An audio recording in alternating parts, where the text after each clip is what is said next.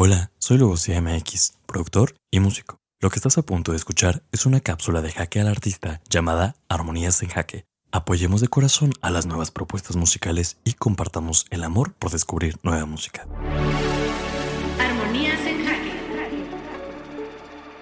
Hola, mi gente hermosa, chula. Gracias por estar un día más en su casa o donde nos estén escuchando o viendo. Gracias por acompañarnos y por abrirse a descubrir un nuevo artista. Hoy, la verdad, estoy súper contento porque platicando con el artista que tuvimos hoy, la verdad es que tuve mucho match, me caí súper bien y pues su energía se contagió todo aquí en el estudio. Y pues bueno, sin más, me gustaría presentarlo.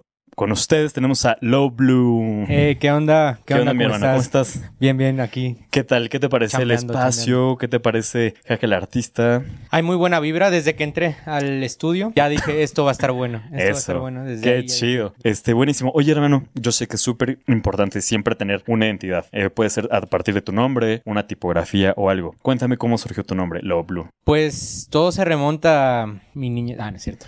No, eh, yo antes me llamaba Oscar Flow. Cuando empecé Oscar. a hacer música, porque yo empecé a hacer música en la prepa. Empecé a escribir más bien. eh, y me gustaban las batallas de freestyle.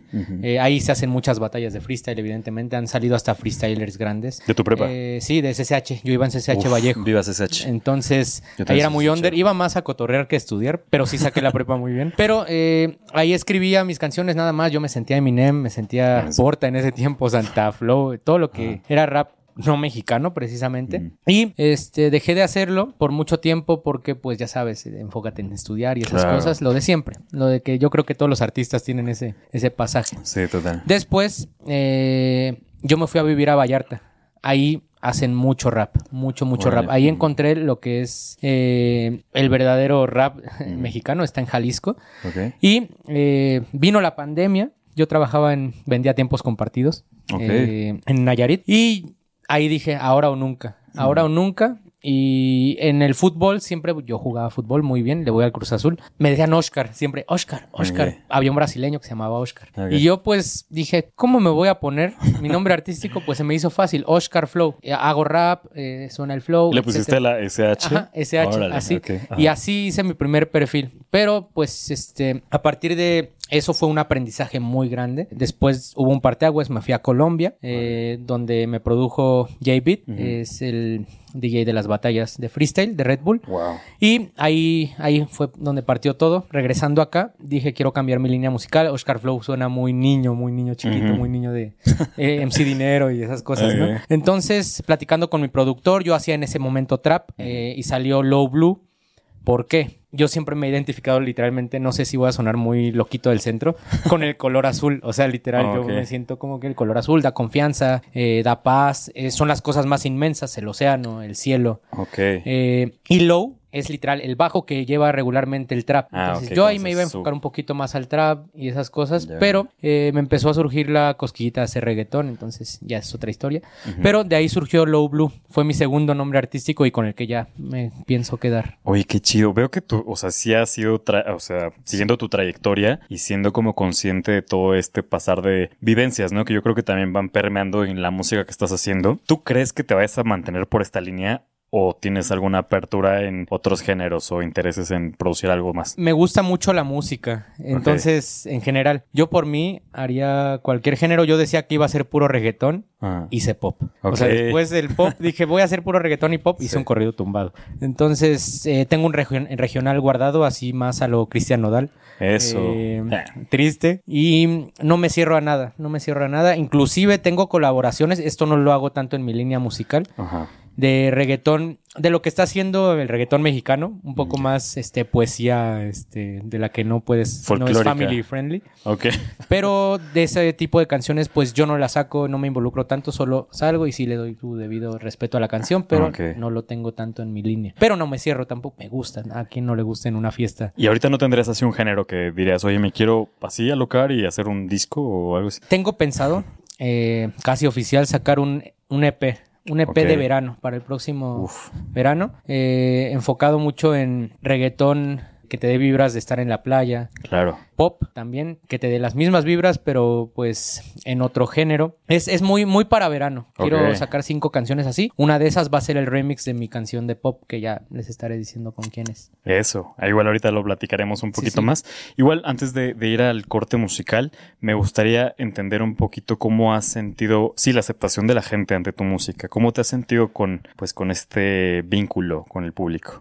Uy, es, es muy extraño, porque no sé, sientes que una canción va a ser la buena Ajá. o la más aceptada y resulta que, Que no. no. O sea, que es la menos aceptada o, a lo Sí. mejor no disgusta, pero no la escuchan tanto y hay otra que pues tú decías, la voy a sacar nada más porque pues a todos les gustó. Claro. Y eso me pasó con, con el pop. Yo no pensaba que fuera a ser tan aceptada. Yo dije el reggaetón, pues la gente escucha más reggaetón aquí, ¿no? Entonces, Sí. pero no, fue, fue el pop. Digo, el reggaetón también ahí va, pero es muy extraño y al final la gente es lo que, la que decide. Pues sí, sí, al final creo que la misma canción tiene su propia vida. Una vez que la haces, eh, se dice mucho aquí en Jaque que una vez que sale la canción ya no te pertenece y le pertenece al mundo y ya ella misma va a definir a dónde ir, con quién ir y a quién gustarle, ¿no? Y creo que es lo bonito de la música. Y pues bueno, ¿qué te parece para ir calentando motores, ir eh, viendo qué nos traes para esta sección de armonías en Jaque en este bloque 1 musical? Voy a cantar dos, dos canciones, eh, dos temitas ahí que, que quiero darles más exposición. ¿Cuál es la primerita que nos Ah, sí, vas a sí, sí. escuchar?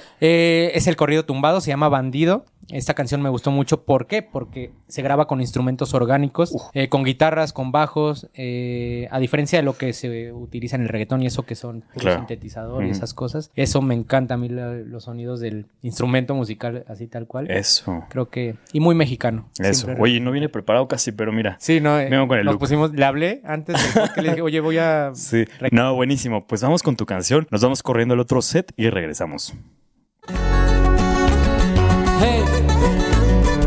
Blue. Yeah, armonías en jaque. Desde la Ciudad de México. Esto es bandido. Sabe que soy un bandido y eso nunca le importó. Él la pasa bien conmigo como con ningún cabrón. Se puso vestido, yo me puse medio belicón. Con su perfume adictivo y un fajo de un millón. Su amiga me mandó la bendición para salir con ella. Ella no es envidiosa, me comparte, sabe que está buena. Y yo le doy rol en la troquita. Me pongo de alucin cuando anda de loquita. Me buscan porque yo soy el desmadre, les cumplo sus fantasías. Esas morras se alucinan al bandido que querían. El más malo soy. Según las mamacitas, soy un mal muy necesario.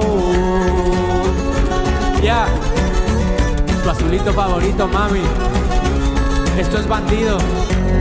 Desde el sur, para todos. Ya, ya. Sabe que soy un bandido y eso nunca le importó. Él la pasa bien conmigo como con ningún cabrón. Se puso vestido, yo me puse medio belicón. Con su perfume adictivo y un fajo de un millón. ¡Hey! Esto fue bandido.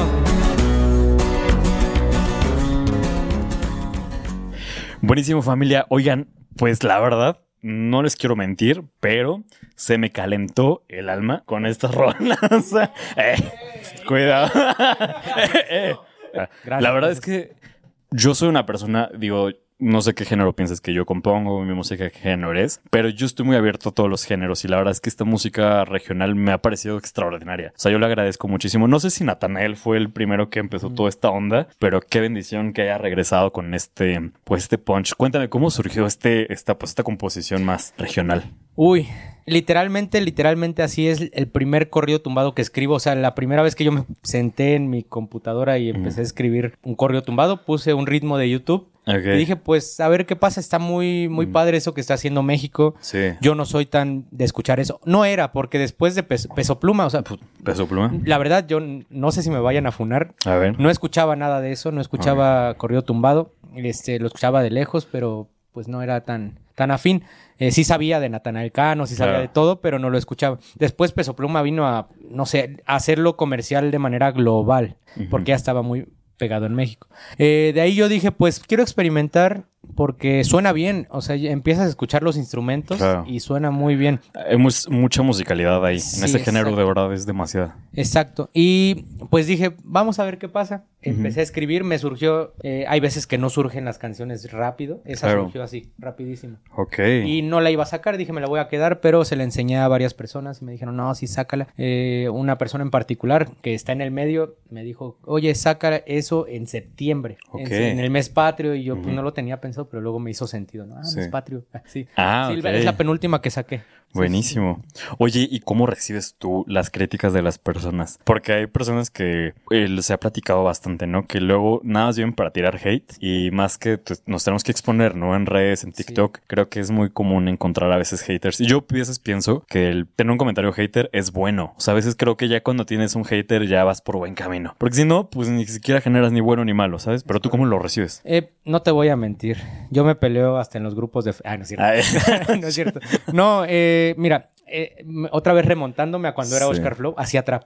La banda del trap es re hater, o sea, es hater porque to- o todos son la promesa del trap Ajá. o todos son diciéndote que otros son la promesa del trap, entonces es muy muy yo creo que es de la banda más tóxica del fandom del trap. Este, yo hacía mucho trap y mi contenido en TikTok lo estaba basando mucho en eso. Ok. Entonces, para mí era pues bueno, sí me llegaba a enganchar, a veces muy feo, pero a partir de que ya tengo la nueva imagen, el hate lo estoy tomando como, pues lo que dices, están hablando de mí, les mando buena vibra, de repente contesto sarcástico, cosas así, pero nunca ya me engancho, ya Qué no me bueno. engancho y hasta pues de alguna manera me pone contento porque quiere decir que generó el tiempo para que comentaran o algo así. Pues estás haciendo algo bien. O sea, yo de verdad pienso que cuando tienes un hater, estás porque estás haciendo algo Sí. bien. Y a veces creo que lo importante, pues, es mantener como una línea zen, porque, pues sí, justamente estamos en un medio donde es fácil que sí nos cancelen. Y una vez que te cancelan por algo, ya creo que es complicado regresar. Entonces hay que como que andar ahí medio con cuidado, ¿no?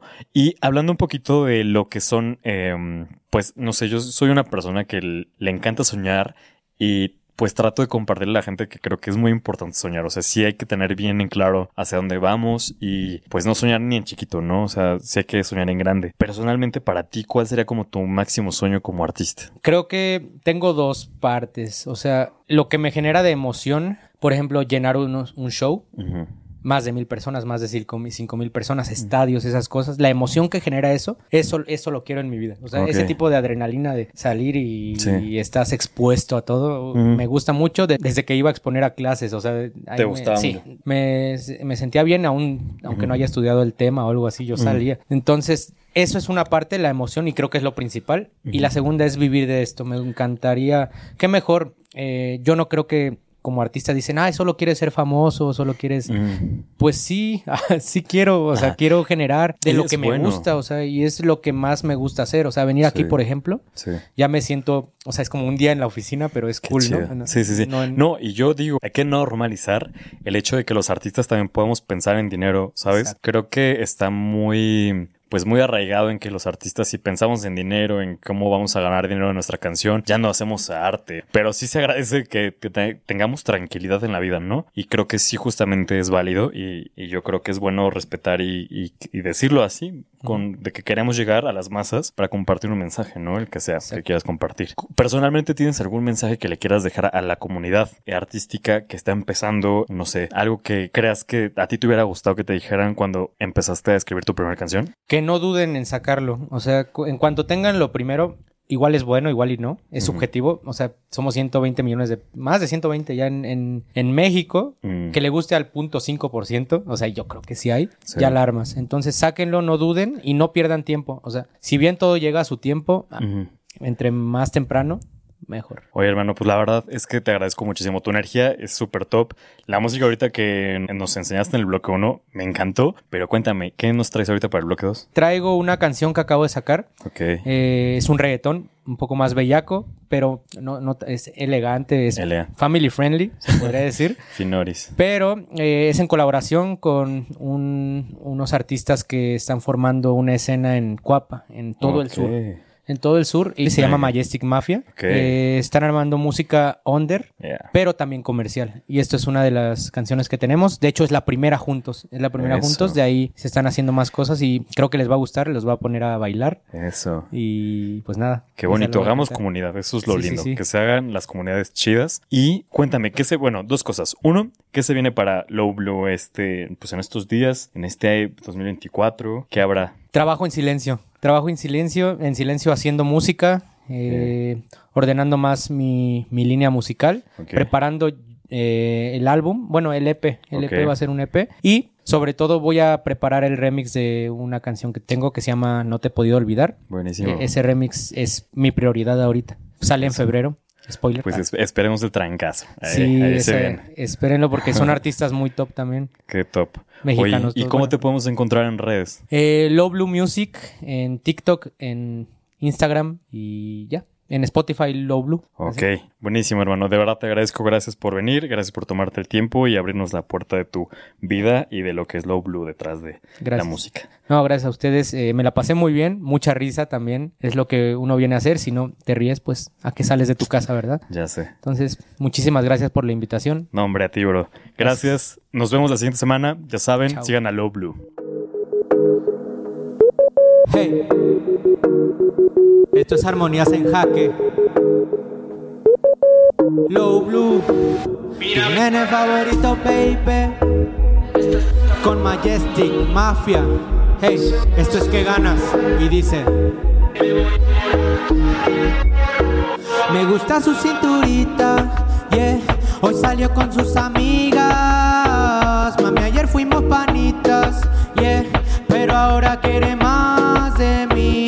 Mira qué ganas me tienes. Cuando yo voy por ti, tú estás puesta pa' mí. Ese bobo se muere. Me voy a emborrachar y la voy a robar. O solita se viene. Un tequila con sal y te puedo robar. O de una te vienes. Mi chulita te vienes. Se peleó con ese morro, ya no quiere verlo No aguanto más la presión y ese cuerpo de OnlyFans. Se pone loquita mami con un traguito de Sky. Se pone en contra de la mesa, pero yo no le doy like. Solo le doy sin parar. Esa baby skinny size es putona, pero nice. Le quité sus oversize, no le caigo ni a su mai. Dulcecita como chai, fuma se pone bien high. Vente, mami, que yo te voy a poner bien horny. Juicy, pa' que esos perros anden ladre. Easy, en la cama dice papi, dame. Easy, mira qué ganas me tienes. Cuando yo voy por ti, tú estás puesta pa' mí. Ese bobo se muere. Me voy a emborrachar y la voy a robar. Se viene. Un tequila con sal y te puedo robar. O de una te vienes. Mi chulita te vienes. Esto es que ganas. Eh. Low Blue. Tu nene favorito, baby. Yo.